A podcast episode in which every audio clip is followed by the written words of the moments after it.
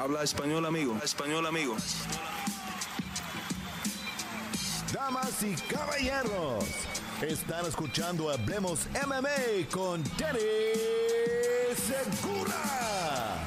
Las 155 libras de UFC que tengan un cambio muy muy grande este fin de semana, ya que Benio Dariush regresa contra Arman Sarukian y Bobby Green se enfrenta contra Jalen Turner en lo que es el evento estelar y coestelar de UFC Austin. ¿Qué tal a todos y bienvenidos a la previa oficial de UFC Austin aquí en Hablemos MMA? Mi nombre es Dani Segura, yo soy periodista para MMA Junkie en el lado inglés y como ya saben, el host aquí de este canal, acompañándome para analizar esta gran cartelera, probablemente una de las mejores Fight Nights que hemos visto en este 2023, por lo menos en papel, me acompaña mi gran amigo, el gángster de calle 8, la mansión de YouTube, Jorge Ebro. Jorge, bienvenido de vuelta al programa. ¿Cómo estás, brother?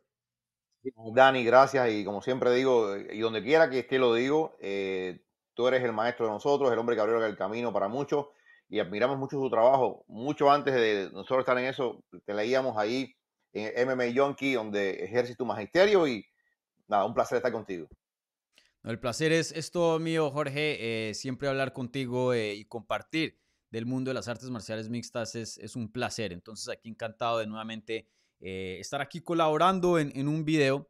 y bueno, esto obviamente, como mencioné, es respecto a la previa de UFC Austin que veremos este sábado, como dije en el título, en Austin, Texas.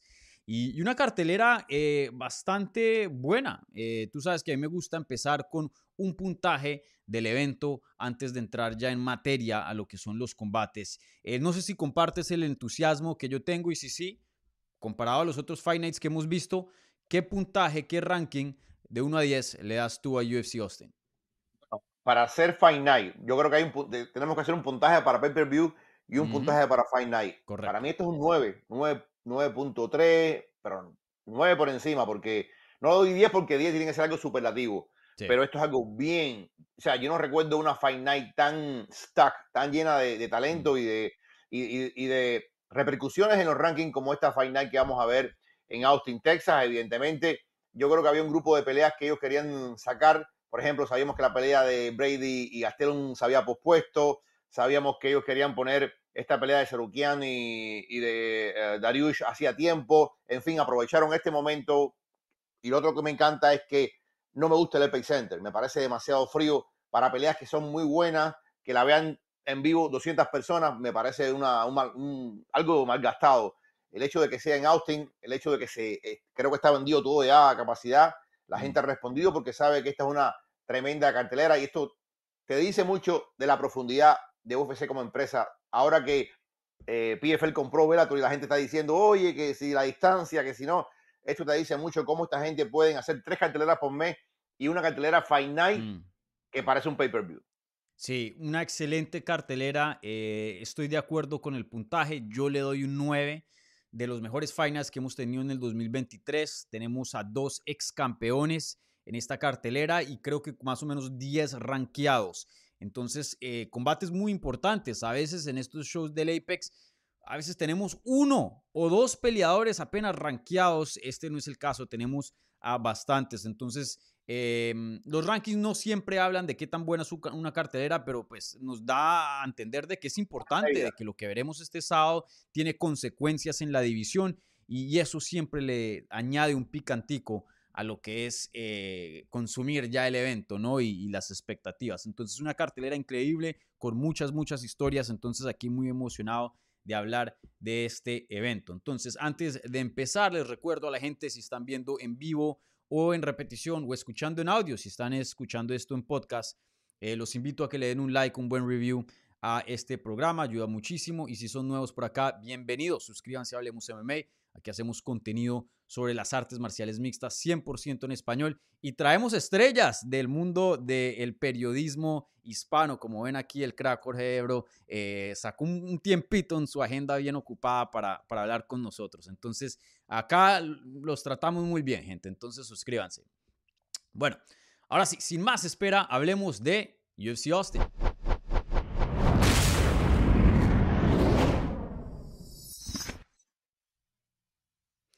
Bueno, bueno, empezamos con el evento estelar de esta cartelera en las 155 libras. Benio Dariush, el eterno contendiente de la división, regresa contra Arman Sarukian, alguien de la nueva generación, hambriento, que viene en ascenso y está intentando comprobar que debe pertenecer en lo que es el top 5 de la división de las 155 libras.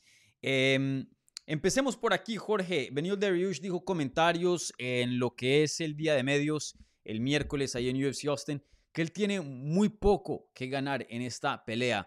Más allá de un cheque, más allá de una victoria en su récord, no, no ve por dónde eh, puede ganar en esta pelea. ¿Estás de acuerdo con ese comentario o, no? No estoy de acuerdo con ese comentario. Yo creo que tiene mucho que ganar. Sí, por supuesto que tiene mucho que perder. Eh, si él cae, yo creo que esa visión que teníamos de Benny, de, una figura que podía incluso pelear por título, eh, se desmorona por completo. Pero yo creo que sí tiene mucho por qué pelear, porque no importa, como tú decías, Sarukian hoy es el número 8 en la división, pero todo el mundo entiende que Sarukian es más que ese 8. Que Sarukian, por lo menos yo lo tengo previsto como que algún día va a pelear contra el campeón. No sé cuánto va a demorar, pero yo sí tengo, tengo por creencia que Sarukian tiene un talento raw, un talento eso mm. tan, tan duro que creo que en algún momento veremos la revancha contra Islam Makhachev. Si él le gana a, a sería la confirmación de que está de vuelta. Es como cuando Oliveira lo enfrentó a él. Había muchas dudas con Oliveira. Oliveira había sido tan demolido por eh, que mucha gente pensó que Benny le iba a ganar a Oliveira. Y mira, Oliveira cómo se levanta. Se levanta de una forma tan imponente que vuelve a ponerse en la cintura el título mundial contra Makachev y es lo que debe venir en los próximos tiempos. Yo creo que es lo mismo para Darius. Darius hoy está como en una duda y muchos se preguntan, cuando hay un knockout así, cuando hay una, una, una, una sumisión tan fuerte, cuando hay un dominio tan dominante, uno siempre se pregunta, ¿será el mismo? ¿Se podrá recuperar de eso? Esa es la gran duda que tiene Darius. Darius tiene que, con una victoria sobre Sarukian, reafirmar su momento, es el número 4 en la división, y sí, es verdad que no sería el próximo, es complicado. Sabemos que está Oliveira, sabemos que está Gagey probablemente por delante, pero yo creo que si él quiere mantener viva esa llama de pelear algún día por el título del mundo, esta pelea es vital para eh, Vinil Dariush. Yo sí creo que él tiene mm. mucho por lo cual pelear, eh, Dani. Lo, mencionaste ahí, pero me gustaría que em, hablaras un poquito más en detalle de, esto. Eh, y mencionabas, eh, si pierde aquí, se desboronan sus chances de pelear por un título de UFC. Sabemos que tiene 34 años de edad, que es bastante eh, edad en lo que es las 155 libras. Encima de eso, pues no es un 34 fresquito que acaba de entrar del deporte. Sabemos que tiene una larga trayectoria. Y encima de eso, de Dariush, antes de la derrota contra Charles Oliveira, tenía ocho victorias consecutivas y aún así no le daban una pelea de título. Entonces ya de por sí la tenía complicada para conseguir esa pelea de campeonato. Eh, ¿Tú crees con certeza de que si pierde aquí Benio Dariush como contendiente al título, nos podemos olvidar de eso? Oh, totalmente. Totalmente. Eh, como tú dices, una cosa es tener 34 años en 155 y otra en peso completo. En el mm. peso completo, los tipos realmente, sí, eh, comienzan a, los 35, 36 que realmente explotan los pesos completos. Entonces yo, yo siento que, que, él se juega mucho aquí. Se juega mucho aquí. Yo recuerdo eh, que él había ganado mucho. Hay que ir atrás en el 2018 cuando él pierde contra Alexander Hernández. De pronto decían, ah, no va a ninguna parte este muchacho, se recupera, es la bona esa cadena que tú dices. Y entonces, cuando está muy cerca, pero yo sí creo, Dani, yo sí creo que si él le hubiera ganado a Oliveira, él iba a pelear por el título del mundo. Él llegaba a esa pelea con Oliveira con un buen hype por lo que había hecho, sobre todo contra Mateus Ganro. La forma, Garro se veía también como una figura que venía subiendo, luchador olímpico, que, que demuele lo que hizo después, por ejemplo, con Jalen Turner. Pero Mateus Ganro es sobrepasado mm. en todas las áreas por Vinel Dariush. Y Vinel Dariush, en ese momento yo decía, la amenaza mayor para Makachet es Vinel Dariush, por lo que hizo contra Mateus Ganro, porque es un luchador. Porque Makachet también es un luchador. Y yo dije, este hombre tiene la capacidad física, porque fíjate, Vinel Darius nunca ha sido un tipo súper atlético, o sea, nunca ha sido el más explosivo, nunca ha mm. sido el más rápido, pero es un tipo muy metódico y muy fuerte. La caja torácica de Darius es impresionante para hacer las 155 libras, es complicada. eh, para llevarlo al piso es complicado. Y ya de eso hablaremos un poquito más de la estrategia de la pelea. Pero esa derrota, y él utiliza la misma excusa o no que usó Oliveira, fue una noche que no era yo. No era yo esa noche. Lo, mismo que dice Oliveira cuando perdió contra Macacha, lo dice Darius contra Oliveira. No veremos si es verdad, si fue una noche mala o es que a los 34 va a cumplir 35, creo que en tres meses cumple 35, pues ya hay síntomas de declive, de desgaste en Miguel Darius. Sí. Y, excelente comentario ahí al final, porque eso es otra cosa que te quería preguntar. Tú sabes que cuando un peleador es finalizado a los 34, 35 y vienen de una buena racha, a veces no se recuperan y no son los mismos. Eh, podemos poner el, ejemplo de, en esa misma categoría, de Tony Ferguson, todo un crack, una racha histórica, seis años invicto, creo que 11 o 12 peleas sin perder, lo noquean y le dan una paliza brutal. Eh, Justin Gagey y desde ahí no se reconoce a Tony Ferguson, completamente distinto. ¿Crees tú que eh, esa finalización que tuvo contra Charles Oliveira, que fue bien dura, o sea, lo noquearon, eh, sea ese cambio del declive, sea ese indicio del declive, o, tienes fe de que de pronto eh, veremos a, esa versión previa que estaba en esa larga racha regresar este sábado? Mira, no se trata de cuestión de fe o esto me lo dice mi experiencia, no, esto no lo, es una pregunta que solamente sabremos el día de la pelea. Eso no es forma ¿Qué piensas tú? Ah. ¿Quién es el presentimiento que sí o que no? Yo siento, no, puede que no, fíjate, puede que incluso pierda y perder contra Sarukian no significa que, que, es una cosa de declive. toca ver cómo eh, pierde. Yo creo que es peor, por ejemplo, porque él fue eh, vencido claramente, pero no fue vencido, digamos, yo creo que es peor cuando hay un knockout que te deja dormido. Por ejemplo, lo que le pasó a Kamaru Osman con el León, yo creo que tuvo secuelas después. Mm. Lo que le pasó a Volkanovski contra Magashi puede tener secuelas. Mm. Puede tener secuelas. Estoy diciendo que Tupuria está enfrentando a Volkanovski en el mejor momento posible. 100% cuando habla de problemas mentales, cuando viene de un knockout. O sea, yo no creo que ese fue el caso Oliveira contra Vinet Dariush. Lo dominó, pero no fue, no lo pulverizó, estilo Volkanovski. Entonces, puede, todo va a depender de la fortaleza mental. Porque físicamente está bien, Darius. Físicamente mm. está bien, ya ha pasado tiempo. No es que, a diferencia de Camaru, que tomó la pelea muy rápido de revancha contra, contra León, pues eh, Vinil ha tomado tiempo. Tiempo, tiempo, tiempo, tiempo, tiempo. Y, yo creo que secuelas físicas no deben quedar. Secuelas mentales, ese es el otro problema. Por eso no lo vamos a saber hasta el día de la pelea, mi querido.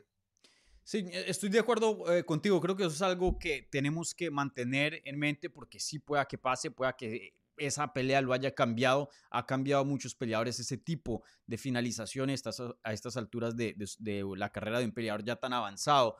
Eh, pero Benio Dariush creo que no, no me hace presentimiento. Se ha tomado un tiempo eh, libre. Entonces, no, no, es que esté regresando rápidamente como lo ha hecho en otros casos Tony Ferguson u otros peleadores.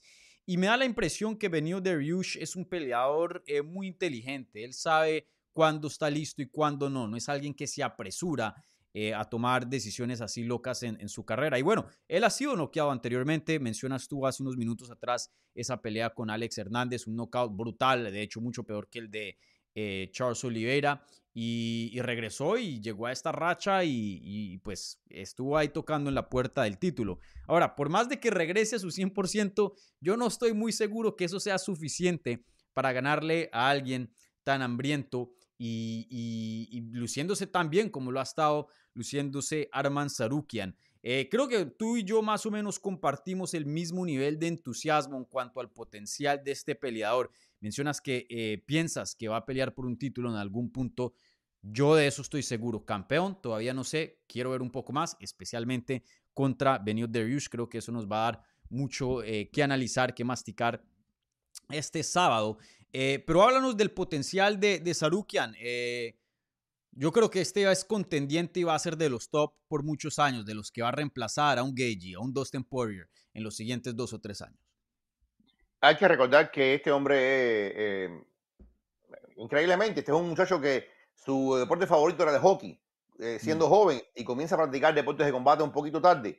pero cuando empieza a practicar es un fenómeno. Eh, con apenas un, puñadito de peleas, enseguida lo llaman a UFC. Él enfrenta, si no me equivoco, enfrenta a Makachev con cuatro semanas. Él lo llamaron, como, como se llaman esa gente rápido, oye, ¿quieres pelear en UFC? Ven para acá. Que él no tuvo un campamento completo para, para, para. Él eh, siempre dice, si hubiera tenido al menos ocho semanas, yo le gano ese día a. Y hay que recordar o sea, quitando la, el nocao de Adriano Martín, que fue un nocao supresivo en el debut de, de la pelea más dura de Macache ha sido la pelea de Gonzaluquian. 100% de acuerdo. Creo que hay dos personas, si no me equivoco, corrígeme, dos personas que han llevado al suelo, que han derribado a, a es Volkanovski en la primera pelea y Sarukian en aquella pelea. O sea, llevar a Macachet al suelo con un takedown, imaginarlo es complicado. Y este muchacho con cuatro semanas lo hizo. Eh, otra cosa que es importante, es mi opinión personal, no fue un robo, pero yo lo vi ganar contra Mateus Ganrod. Es verdad que Mateus Ganrod le gana la batalla de grappling, pero si tú miras los golpes significativos de la pelea, duplica los golpes significativos Sarukian a Mateus Ganrod. Y yo creo que también lo llevó del suelo en un par de ocasiones. Para mí, para mí, los golpes significativos son más importantes que los derribos, en, en mi hoja de anotar. Y siento que la sumatoria del trabajo de striking que hizo Sarukian, más eh, la defensa que tuvo el derribo en lo que pudo contra Garro, porque Garro tuvo eso nada más. Garro no mm. tuvo más nada que eso. Mm. Yo creo que esa sumatoria es importante. De hecho, hacen una encuesta. Ese día habían 22 medios de prensa cubriendo allí en situ la pelea de Garro contra eh, Sarukian y 16 votaron que habían visto ganar a Sarukian. Uno se pregunta, Dani, si los jueces hubieran visto ganar a Sarukian, ¿dónde estaría Serukian ahora? Porque esa pelea echó para atrás a Serukian y tuvo que enfrentar a peleadores que estaban incluso por debajo de él. Pero si esa pelea él hubiera ganado, a lo mejor estuviera en una posición ahora eh, muy privilegiada Arman Serukian. Pero, pero yo vi ganar esa pelea contra Mateus Garro. Para mí eh, no, no cuenta tanto. Yo siento que este muchacho tiene un potencial enorme. Sí, eh, estoy, estoy de acuerdo, sí. Para mí, Sarukian es el futuro de la división.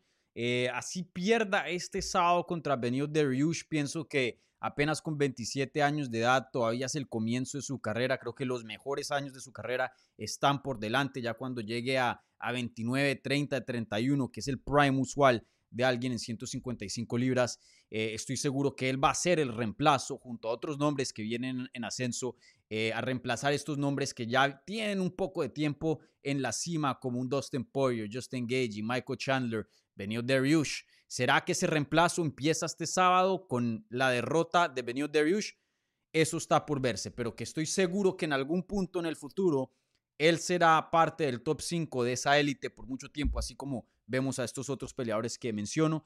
De eso no tengo ninguna duda. Em, de eso podemos estar de acuerdo. Esta pelea para Benio Dariush tiene que ganarla sí o sí o se eliminan sus chances de título. Para Sarukian puede perderla y, no es el fin del mundo, ¿cierto? Eh, no es el fin del mundo, pero lo aleja bastante. Lo aleja bastante. ¿Tú te repito. Sí, yo creo que lo aleja bastante porque la gente lo miraría con otra luz. Ya serían tres derrotas, como quiera que sea. Hay gente que vio ganar a, a Mateus Garro, yo no tengo nada en contra de eso. Pero eh, ¿Qué diría de Sarukian que no puede ganar? Lo que dicen de mucha gente, ah, sí, gana, pero no gana es bueno. Bueno, pero pensaría que apenas con 27 años de edad, entrenando en American sí, Top Team, yo sé, relativamente nueva. Yo sé. Eh, pero, pero, pero, a ver, él está en el octavo puesto y él está al borde de dar un salto grande, como lo estaba contra Mateus Ganrod. Mm. Fíjate que lo de Mateus Ganrod lo tiró para atrás año y medio, dos años. Si ahora. O sea, que, es mejor que pierda o que gane, obviamente que gane, pero no, eh, no creo que sea el fin del mundo como lo es para Benio Darius. Si él pierde ahora, si él pierde ahora, por supuesto que tiene tiempo. Tiene tiempo para recuperarse.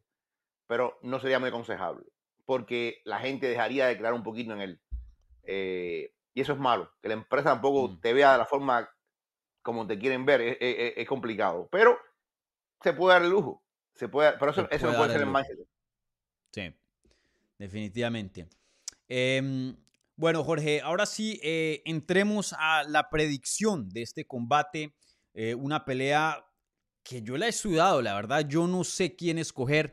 Em, debido a, cómo se dio la pelea entre Benil Dariush y Mateusz Gamrot, Mateusz Gamrot tiene un estilo relativamente similar al de Arman Sarukian, yo debería pensar de que Benil Dariush va a ganar este combate. Pero sabes que algo me dice que Sarukian lo va a ganar. Mi pick oficial en los staff picks de MMA Junkie, que creo que publicarán eh, mañana hoy, si no estoy mal, eh, me voy con Sarukian, me voy con Sarukian decisión. Pero sabes, no estoy muy seguro de esas. Eh, yo también me voy con Sarukian, pero me voy con Sarukian si él deja de jugar al juego del, oponente. Uno de los problemas de Sarukian es que Sarukian a veces se deja llevar por el estilo del otro. Le pasó eh, en la, pelea con el brasileño en algunos momentos y le pasó con Mateus Ganrod. Él eh, es muy buen striker. Se habla de su, de su grappling y su lucha, pero él es muy buen striker. Él me imagino yo que debe tener claro que así como él prefirió el juego de Mateus Ganrod y se dejó agarrar por el juego de Mateus Ganrod, pensando que su lucha iba a ser dominante, si él cree que él va a dominar con su lucha a Vinil Dariush, se puede llevar una sorpresa. Porque Vinil Dariush es varias veces campeón mundial de mm. brasileño. Vinil Dariush tiene una capacidad de encontrar la grieta y de finalizarte que lo ha demostrado en varias ocasiones. Y eh, mira lo que le hizo a Mateus Ganro. Yo siento que la fórmula aquí para Sarukian es combinar, combinar, dejarle saber a Vinil que no tiene miedo de ir al piso, pero que no es su, no es su mm. predilección. Mientras él logre mantener la pelea en pie, yo creo que el chance es mayor para Sarukian. ¿Por qué? Porque de donde sí no queda duda es que Sarukian tiene el doble de poder en las manos de venir Dariush. Sarukian tiene un poder, ya sea para noquear o para hacer ground and pound, que es realmente impresionante. Yo no siento que Vinil tenga esa capacidad de manos que tiene Sarukian. Vinil, por otra parte, es un hombre que cuando él fue noqueado por, por Hernández, la diferencia es que tenía cero striking, cero. Y él ha mm. ido logrando, logrando mejorar, mejorar, mejorar, mejorar, mejorar y tener un striking técnico, no sobresaliente, pero técnico. Pero yo no creo que, que, le alcanza. Sí, yo creo que el poder de Sarukian puede hacer la diferencia en esta pelea. Mm. Yo creo que Mateus Gamrot em, sí tiene un estilo, estilo, similar al de Sarukian, por lo que de pronto pone ah, en duda esta pelea y, o los chances de, de, Sarukian. Pero Sarukian es muy bueno controlando. Si en la pelea él, él, puede controlar en el suelo, creo que ahí va a ganar y es bueno haciendo Grand and Pound. Vayan y vean la pelea de, Joel Álvarez que, que, lo masacró con Pero, pero tú, tienes un punto. Él no puede dejar que la pelea sea cinco rounds de grappling. Porque. Pero en el eh, striking, sabes que si esta se mantiene de pie, eh, Joaquín Silva más o menos eh, puso un poco groggy a, mm, a, a, Sarukian en su última pelea, Neto, el brasilero. A mí me parece que Benio Dariush de pronto no pega tan duro como el brasilero, pero es mucho más técnico y tiene más herramientas en cuanto a rodillas, patadas. Me parece, si esta es una pelea solo de pie, Benio Dariush la gana, así como la ganó contra Mateusz la, la veo, por el contrario. Yo creo que si se mantiene solo de pie, la gana Sarukian. Porque Sarukian le hace falta mm. un solo golpe. Un solo golpe. Entonces, estamos de acuerdo con el pick, pero de pronto eh, en desacuerdo de, de, la manera de que se puede dar este pick. Entonces, em, dejemos eso así. Eh, lo último para cerrar eh, esta pelea, bien rapidito, porque quiero hablar aquí de, muchas otras cosas. puñal al pecho, Jorge. Antes de que se retire, Benil Dariush termina peleando por un cinturón de UFC, ¿sí o no? No, bueno. El, el tiempo le corre en contra. Tú dices que Creo que no. Creo que no. Desafortunadamente, yo también digo que no. Eh, y, me, me, da una pena porque en cuanto a talento, sí es alguien que se merece eh, oh, pelear por un campeonato. Pero, pero sabemos que en la promoción hay otras cosas que involucran una pelea de campeonato fuera de, la habilidad. Y, a veces la fortuna, la fortuna pasa una vez por tu puerta. Mm. Tienes que agarrarla. Y ya le pasó con Oliveira. esa es la pelea. Y, y, de los mejores, el problema aquí más grande es que de los mejores peleadores de las 155 libras, es el menos popular. yo no creo que sea menos popular, fíjate. Yo no creo que sea menos popular. ¿quién, es más popular yo creo, que quién? Ah, a ver. Eh, Sarukian es más popular que, que... Sí, más popular. Pero, por ejemplo, Yo creo que, no sé, Oliveira, Gage, Poirier, eh, McGregor. Yo, yo creo que es el menos, el menos visible. menos popular no, el menos, él no es un tipo que está siempre hablando en redes sociales ni ofendiendo y por eso quizás no, no es tan visible. Pero yo no diría en términos, no es que la gente lo, no, lo quiera. No, no estoy eh diciendo eso, pero es, es, relativamente desconocido, no es alguien que tiene una fanaticada grande como los que acabé de mencionar. No juega el juego de, el juego de, las redes sociales. Mm, y eso sabemos que es un, un gran factor. Entonces, si UFC puede dar mérito a otro peleador que deportivamente tiene también con qué hacer un argumento al título y encima eso es más popular, mm, usualmente se van por esa, esa ruta, aunque a veces... Estamos de acuerdo. Sí, aunque a veces hay, eh, llegan a posiciones que contendientes acorralan a UFC y sí o sí les tienen que dar una, una, Así como Javib lo hizo. Javib en un punto no era muy popular y obligó a UFC prácticamente, no sé si te acuerdas, a que le llegara esa oportunidad y, bueno, después de eso se volvió... Give me your boy. Una estrella. I'm going to smash your boy. Sí, sí. Bueno, ahora sí, eh, pasamos a la siguiente pelea de esta cartelera, nuevamente en las 155 libras. Bobby Green se enfrenta a Jalen Turner, que reemplaza a Dan Hooker después de que Dan Hooker se lesionó eh, porque volvió y se rompió el brazo. Eh, Jalen Turner reemplaza a, Hooker con dos semanas de anticipación y es uno de varios nombres que querían esta pelea eh, para esta pelea se había ofrecido Rafael Dos Anjos, se había ofrecido Terence McKinney, Jared Gordon pidiendo la revancha contra Bobby Green. Jalen Turner nunca alzó la mano, pero de todas maneras le llegó la oportunidad.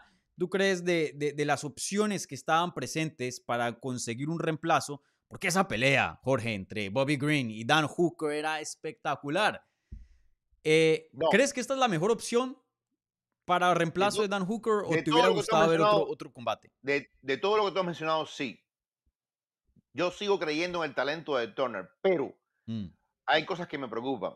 Me preocupa, por ejemplo, que en el día de medios él dejó entrever que casi le habían torcido la mano para que, o sea, que él no quería esta mm. pelea y de alguna forma lo obligaron. Y tú sabemos que en la vida real no se obliga a nadie así, pero se obliga. Hay formas de obligarte a pelear.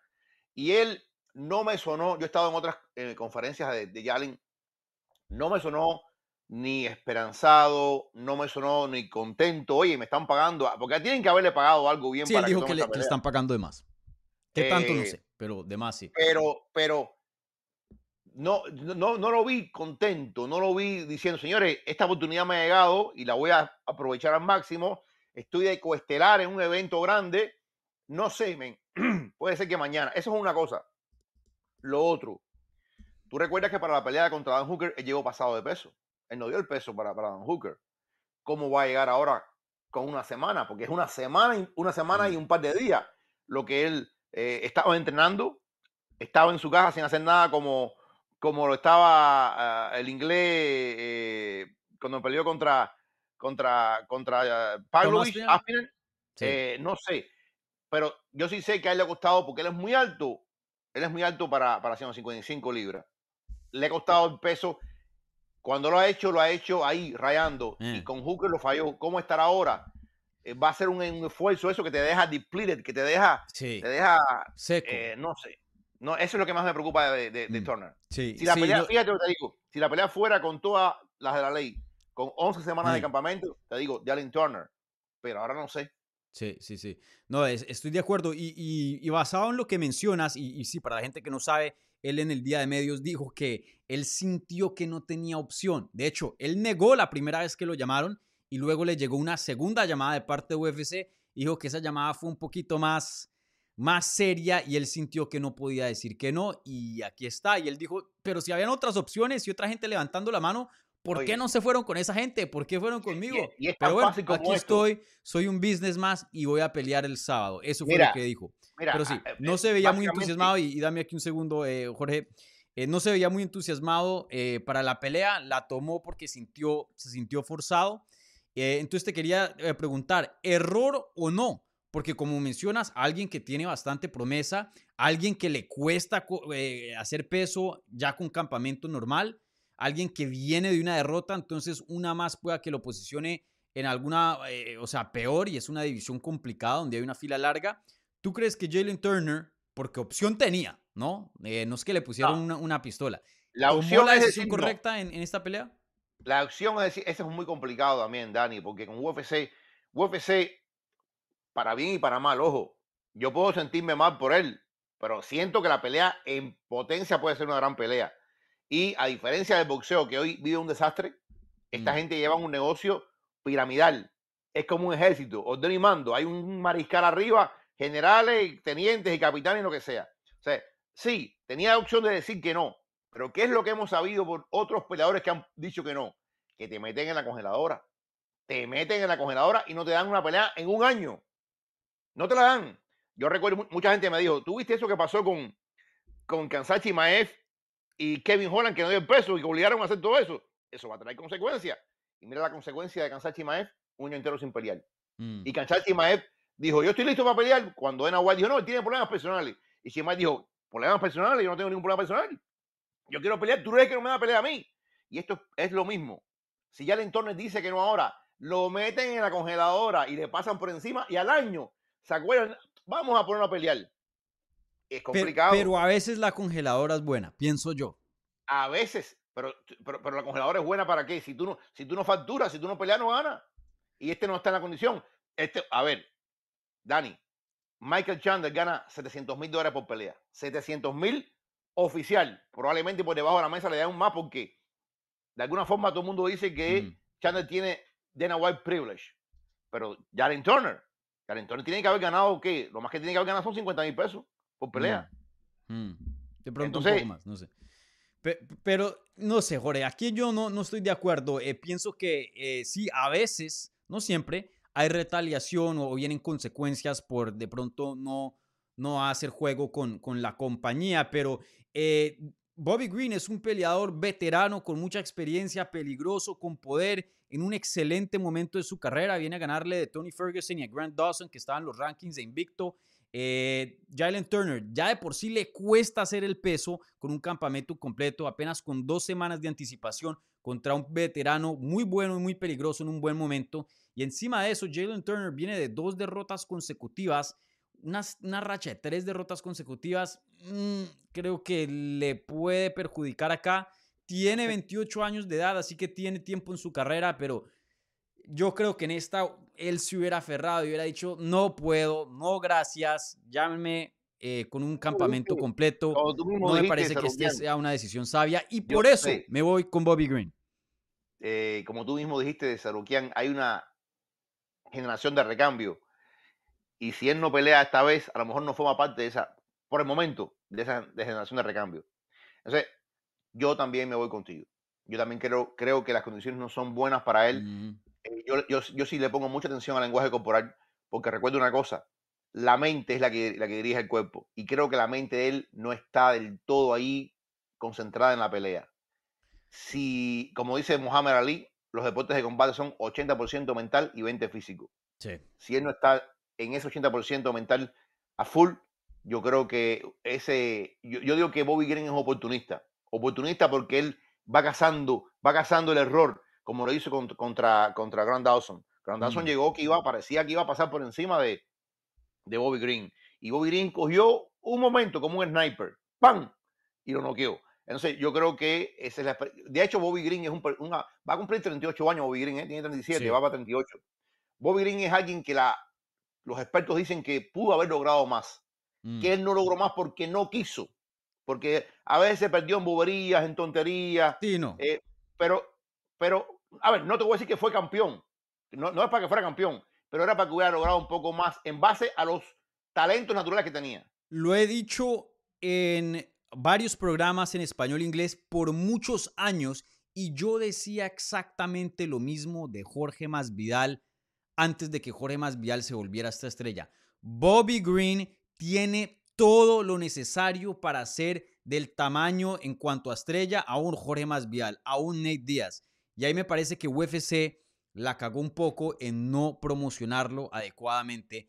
Eh, porque Bobby Green me parece que él pertenece a, The Money Weight Division. O sea, una cosa? Bobby Green contra Nate Díaz, peleazo. Bobby Green contra Jorge Masvidal, peleazo. Bobby Green contra Conor, peleazo. Y no solo en cuanto a acción, pero el estilo de Bobby Green es bacano, es alguien que ha sido una entrevista entretenedora. por eh, talento puro, por talento puro, puro, puro, Bobby Green tenía más herramientas que Jorge Masvidal. Porque Jorge Masvidal nunca tuvo lucha. Te digo, yo conozco a Jorge y conozco a sus entrenadores. Nunca tuvo grappling. Muy Campeón Bobby Green no. No. Pero, superestrella de la compañía yo creo que sí pudo haber, haber sido. A ver, como digo, me gusta decir, Bobby Green es superestrella en nada, pero es bueno en todo. Tiene el paquete completo, pero nunca, nunca. Y a veces hubo peleas donde yo lo vi como un poco lazy, lo vi un poco como que no, tú sabes. Pero Nate, Díaz también, y mira todo lo que cotiza. Y, ¿eh? Pero Nate Díaz daba la impresión de lazy. Pero a, Nate, Díaz, Nate unas peleas que le, roncaba. Daba, él, yo creo que Nate Díaz sobre todo vendía, vendía esa imagen de, de, tú sabes, de tipo que me importa poco. para mí, UFC perdió la oportunidad de promocionar bien a Bobby Green cuando tenía 30 años de edad. Y para mí, fácilmente pudo, haber sido el tamaño de un Nate Díaz. Él resona con la fanaticada y, tiene algo bacano y tiene una aura eh, bien chévere y, y, es interesante, me parece, el, Bobby Green. Y tiene un estilo muy vistoso. Él está consciente, él está consciente de que no va a ser campeón. Él no le interesa, él le interesa esto. Él le interesa pelear, pelear. Eso es lo bueno. Que fíjate, él pelea bastante. Mm. Mientras la, paga sea buena, él pelea bastante y pelea y pelea y pelea y pelea. Y él sabe que está para esto. No para pelear por el ranking. No, no, no, no, no le interesa eso. Esto es lo que le interesa y esto es lo que lo hace peligroso. Bueno, veremos qué pasa ahí, pero yo creo que todavía, aunque ya es un poco tarde, creo que UFC de todas maneras eh, puede arreglar las cosas. Yo lo digo, a mí me encantaría ver una pelea entre Conor y Bobby Green. Sería eh, fenomenal para mí que a Bobby Green lo pongan contra los Paddy Pimblett, lo pongan contra este tipo de oponentes, que no son peleas que van a definir el contendiente número uno o determinar un campeón, pero peleas vistosas, emocionantes, donde se van a hablar y donde la pelea en sí va a ser eh, emocionante. Entonces, veremos qué, qué pasa con, con Bobby Green. Eh, pero bueno, yo me voy con Bobby Green, tú también. Creo que eh, en una situación normal probablemente nos vamos con Jalen Turner, ¿cierto? Sí, pero Bobby, repito, no es una situación normal. Exacto. muy anormal y, campamento normal. Bajo estas circunstancias, Bobby Green. Bobby Green. Bobby Green. Vale. Bueno, ahora pasamos a otra pelea, está en las 135 libras y estas peleas sí las podemos analizar eh, rapidito porque el tiempo es corto y hay bastante de todas maneras de qué hablar. Eh, en Figueiredo debuta en las 135 libras y es un ex campeón de 125, subiendo una categoría de más. Eh, sabemos que le costaba llegar a 125 libras, pero de todas maneras ahora se está enfrentando con gente más grande. Le dan a alguien rankeado en el top 10, como lo es Rob Font. Eh, ¿Qué esperas tú del debut de en Figueiredo en 135 y piensas que sí o no fue la decisión correcta de dejar 125 libras atrás? He entrevistado a Brandon Moreno y él me dice que Devesen no va a tener tanto éxito en 135 como muchos piensan que va a tener. ¿Qué piensas tú? Primero que eh, hay que decir, Davison era un weight bully en 125. Mm. Davison siempre, el día de la pelea, hidrataba muchísimo y era muy complicado eh, por otra parte, yo creo que, y esto no es culpa de él, pero creo que esas cuatro peleas contra Brandon Moreno tienen que haber dejado una huella de desgaste tremenda. A los dos. Tremenda huella de desgaste. Eh, si me preguntas a mí, es complicado. Yo veo favorito a Rock Font en esta pelea. Si Rock Font, que tiene uno de los mejores jabs de la empresa, si él logra mantener la distancia con su buen boxeo, porque es lo mejor que tiene, Rob Font sabemos que, que, grappling no es lo suyo. Recordemos la pelea contra Cory Sanhagen. Pero mira la pelea contra Yáñez, el knockout.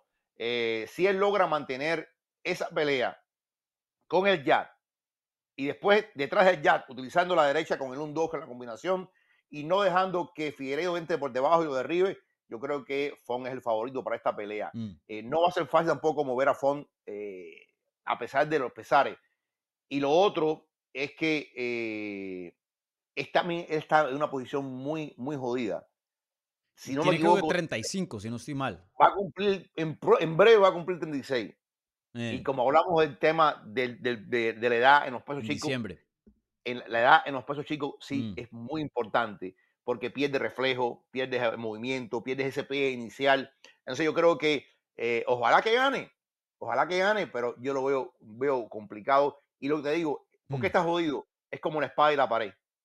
Ya no tiene que buscar nada en 125. No tiene ya no el peso, pero no se le cuesta mucho trabajo. Y ese es el gran tema de las divisiones de UFC y MMA, que no es como el boxeo, que, que hay una división cada cuatro libras. No, aquí son 10 y 15 libras de distancia.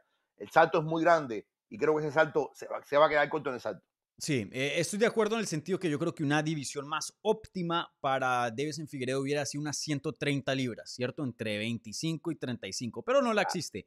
Pero sí creo que eh, a estas alturas de la carrera eh, ya cerró capítulo en 125, no le veo a qué va a ser.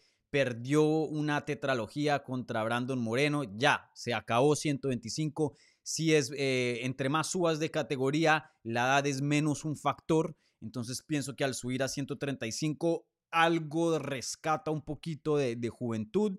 Eh, y me parece que eh, es una añadición muy, muy emocionante. No creo que vaya a ser campeón en 135, pero que tiene peleas muy emocionantes y victorias, pienso yo, buenas en 135. Eso creo que sí lo tiene. Y yo creo que le gana a Rob Font. Rob Font pienso que tiene el mejor boxeo, pero Devin creo que ese poder va a trasladar a 135 libras y va a hacer la diferencia en este combate. Y otra cosa que me gustó de Devesen es que claramente, en mi opinión, cuando peleó con Brandon, cuando tenía a Cejudo en su esquina y cuando no, hacía una diferencia muy grande. Veíamos un peleador distinto. Esta vez eh, tiene a Cejudo nuevamente en su esquina, de lo que tengo entendido, y, espero ver un peleador un poco más disciplinado, más técnico, más paciente.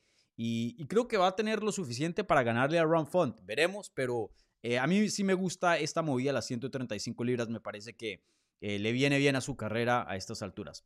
Veremos qué pasa. Bueno, eh, Jorge, ahora pasando a otro tema, hablando de cambios de categoría, Kelvin Gastelum también está cambiando de categoría, pero en vez de subir, está bajando. Baja de 185 a 170 libras, que era su casa originalmente dentro de UFC, después de estar desde el 2016 peleando en las 185 libras y ahora se va a enfrentar contra Sean Brady, alguien eh, rankeado, alguien importante en la división. Hoy día está en el puesto número, número 9, entonces alguien del top 10. Eh, yo he tenido un, aprecio por Kelvin Gastelum por muchos, muchos años. Me parece que él tiene para ser campeón. Eh, de hecho, estuvo a un pelo de ganarle a Israel Azaña por ese interino. Me parece que nunca ha maximizado su potencial. Eh, que le ha ido muy bien, sí, llegar a pelear por un título de UFC no es pescado, es, es algo difícil de hacer, pero siempre me ha parecido que tiene un poquito de más. Y me parece que llegar a ese poquito de más es esto, regresar a las 170 libras, no pelear con los grandulones de 185, tener una dieta estricta y coger la cosa en serio.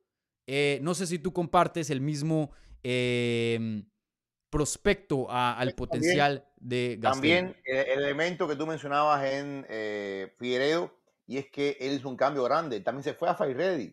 Él también está en el desierto. Él está, está con, no, con Edicha sobre todo. Edicha es el que está frente a él.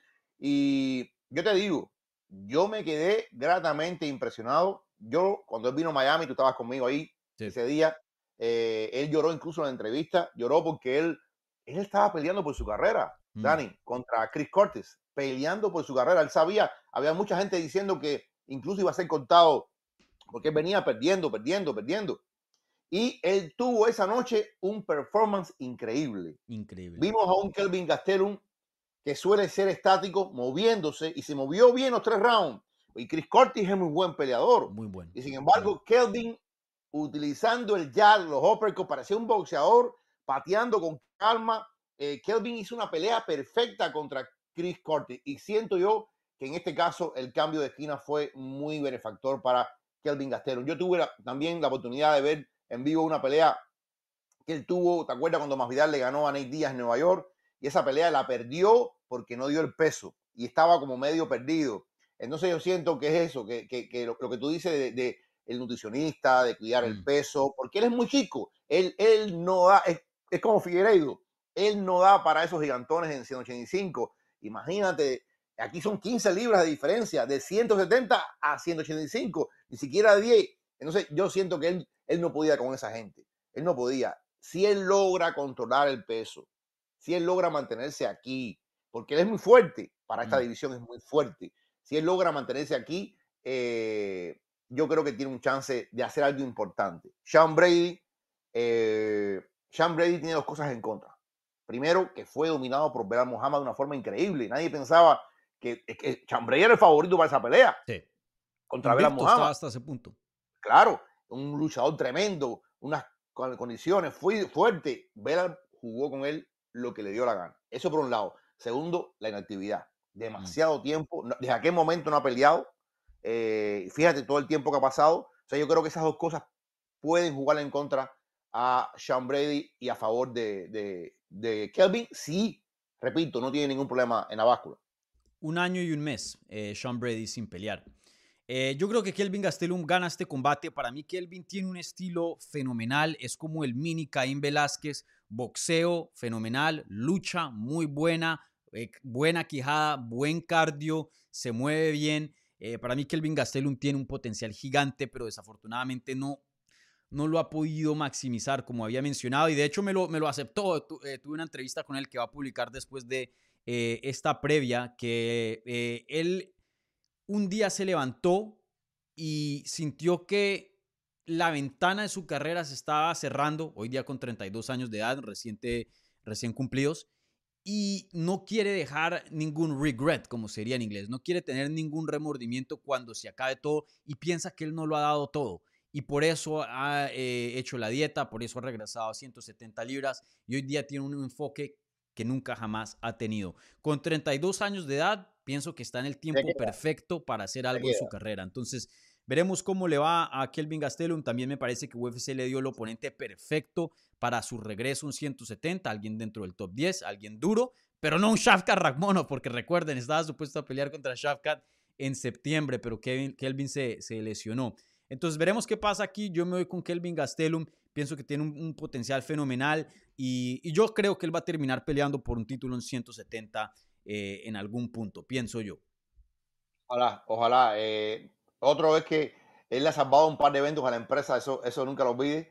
Eh, él tomó varias peleas con poco tiempo mm. y eso es algo que, hablando de Allen Turner, eh, la empresa le lo agradece. Por un lado, UFC puede ser muy cabrona a la hora de exigir cosas, pero si tú le respondes, eh, si tú le respondes, ellos de alguna forma no, no te van a dar la patada así como así. Y creo que este es el caso de Kelvin. Creo que es alguien muy querido, muy popular. Kelvin sí es popular y es popular en el público anglo, en el público latino. Mm. Y, nada, me parece que es un gran tipazo. Ojalá que le vaya bien contra Sean Brady. Sí, veremos. Y bueno, eh, para terminar, hay también otras peleas importantes, pero la última que quiero analizar, que me parece eh, de las más importantes, y, tenemos que hablar de eso acá en los últimos 10 eh, minuticos que tenemos. Em, Misha Tate, la, ex campeona de Strikeforce, ex campeona de UFC en 135 libras, eh, regresa contra Julia Avila. Y, la manera, y la razón por qué quiero mencionar a Misha Tate ahora mismo es porque 135 eh, libras de las mujeres está probablemente en la peor condición de la historia de esa división. Los nombres grandes, Rousey, Amanda Nunes, muchos ya se han retirado. Misha Tate es de, la que, perdón, de las que sigue ahí presentes y es una edición que hoy día necesita nombres y teniendo en cuenta el, respeto, el legado que trae Misha Tate, em, no me parece loco si consigue una victoria acá, que de pronto esté a una más de luego estar peleando por un título. No sé si, si, si compartes eh, eso o piensas que eh. ya los chances a los 37 años de edad, dos derrotas consecutivas, de pelear por un título y encabezar un evento así grande están terminados. No, no, estoy, de acuerdo contigo porque, porque en Río Revuelto ganancia de pescadores. Y es verdad que esa división está revuelta, pero revuelta turbia, no se sabe para dónde va. Mm. Eh, de hecho, yo no creo que la pelea, de Pennington contra Bueno despierta un interés así, que la gente... Eh, la cartelera está buena, la de Toronto está buena, la cartelera, eh, sobre todo si se, si se confirma lo de Malcolm Baron Page contra Kevin Holland, le va a dar un sabor añadido. Pero eh, yo creo que aquí lo que va quedando es Juliana Peña, que mucha gente duda de Juliana también, de la que mucha gente piensa que lo de Juliana fue un fluke contra Amanda. Si tú me preguntas a mí, yo creo que una, una solución buena es que Valentina Shevchenko suba. Creo que tal vez después de la trilogía ya no pierda, ya hizo bastante en 125 y mm. que suba y le da un, un calor diferente a la división. Misha Tate es una, hombre, una, una, una mujer que tiene una, una, experiencia tremenda, tremenda, pero son 37 años también, ¿no? Y, digamos que ha tenido, en los últimos tiempos ha sido un poco inestable, mm. da destellos, pero vuelve, no, no acaba de dar ese paso definitivo que tuvo en algún momento. Solo uno, una victoria en sus últimos cinco combates, entonces no está en la mejor forma. Em, pero creo que hay suficientes cositas para darle algo de excusas. La última pelea fue en 125 y habló que ese corte la, la drenó. Ahora está de regreso en 135. Eh, y luego fuera de esa pelea de 125, pues perdió contra Ketlen Viera, que pues es top contendiente ahí. Perdió contra Raquel Pennington, que está peleando por el título ahora a principios del próximo año. Y Amanda Nunes, la más grande de todos los tiempos. Entonces, eh, yo creo que el bus todavía no se le ha ido a Misha Tate y creo que probablemente es la peleadora activa, ¿no? No retirada. Más popular hoy día de las 135 libras. De pronto ahí con Holly Holm empatada. No sé, ¿qué piensas tú? Ah, pero Holly Holm también es este mismo caso. Holly Holm es una, una peleadora que sí se le fue completo. Se le fue completo. pero se siente que a Misha no. No sé si estás. Uh, Misha está muy cerca. No, no. Muy cerca. No, no. Muy cerca. Yo creo que esta, esta pelea lo va a determinar todo para ella. Incluso para mí determinaría hasta el retiro, te digo. Si pierde. Yo creo que sí. Pero si llega a ganar, lo que esta división necesita ahora mismo son nombres. Entonces, eh, ojalá que gane. Ayudaría muchísimo. Que, gane y ojalá que. Porque 125 está muy buena. 125 mm. está que arde. Sí. Que arde. Hacía tiempo que no veía 125, porque durante mucho tiempo era Valentina, Valentina, Valentina, Valentina. Bueno, ya Valentina no es lo que era antes, pienso yo, pero han llegado una cantidad de gente nueva. ¡Oh! ¿Cómo está esa división? Yo mm. creo que Valentina, que ya hizo una historia aquí, mira, vete a hacer una historia acá y le vas a dar vida a esta división. Claro, sí. Veremos qué pasa, pero sin duda eh, tiempos interesantes eh, para la carrera de, de Misha Creo que esta es muy similar a la posición en la que está Benio Dariush, sí o sí. Sí o sí. Si es que quiere, obviamente, llegar a hacer algo. Eh, porque pues, no que la van a contar, pero se va a quedar ahí de, como gatekeeper, dando vueltas. 100%. Eh, vale, bueno, con eso vamos a terminar eh, la transmisión, pero antes de eso, Jorge, todavía no te me vayas. Eh, tuve una encuesta aquí en la previa que era muy simple. ¿Quién gana? Hubo 91 votos en esta encuesta. El 51% se fueron con Sarukian y el 48% con Benio Dariush. No me preguntes dónde se fue ese otro 1%. Eh, Creo que esto habla de, de, de, nuestras emociones y de nuestro pensar también, muy competitiva. Nos vamos con Sarukian, pero quién sabe, ¿no? así mismo, yo creo que al final vamos a ganar todo porque va a ser una noche espectacular, va a ser una gran noche. Eh, no siempre los Night nos dan este tipo de, mm. de, carteleras tan, tan, tan, tan repletas de, nivel, de talento. Así que eh, el es perfecto para la última pay-per-view del año. Sí, sí, va a ser eh, excelente este Night, así que no se lo pierden. Y les recuerdo, eh, tenemos entrevistas, o bueno, voy a publicar entrevistas después de esta previa con Kelvin Gastelum y Verónica eh, Hardy ahora, no Maceo, eh, que pelean este fin de semana. Entonces chequen esas entrevistas antes de, sus combates. Muy buena información nos dieron ahí. Bueno, Jorge, bueno, para terminar, siempre un like a este video, suscríbanse a Hablemos MMA para más contenido sobre las artes marciales mixtas en español. Y Jorge, cuéntales de tu gran mansión de YouTube para que se puedan ir acomodando por allá. Yo sé que tienes uno que otro cuarto de huésped para esa gente. Bueno, yo tengo mi, mi, humilde canal, eh, Cerebro en los Deportes, donde hablo de, deportes de combate, boxeo y MMA. Y nada, siempre seguidor de nuestro querido Dani Segura. No hay nada más seguro que Dani Segura. Está buena esa. Vale, muchas gracias a todos ustedes por su sintonía y, y bueno, disfruten las peleas que vienen este sábado, una cartelera que no se la pueden perder. Muchas gracias. Chao.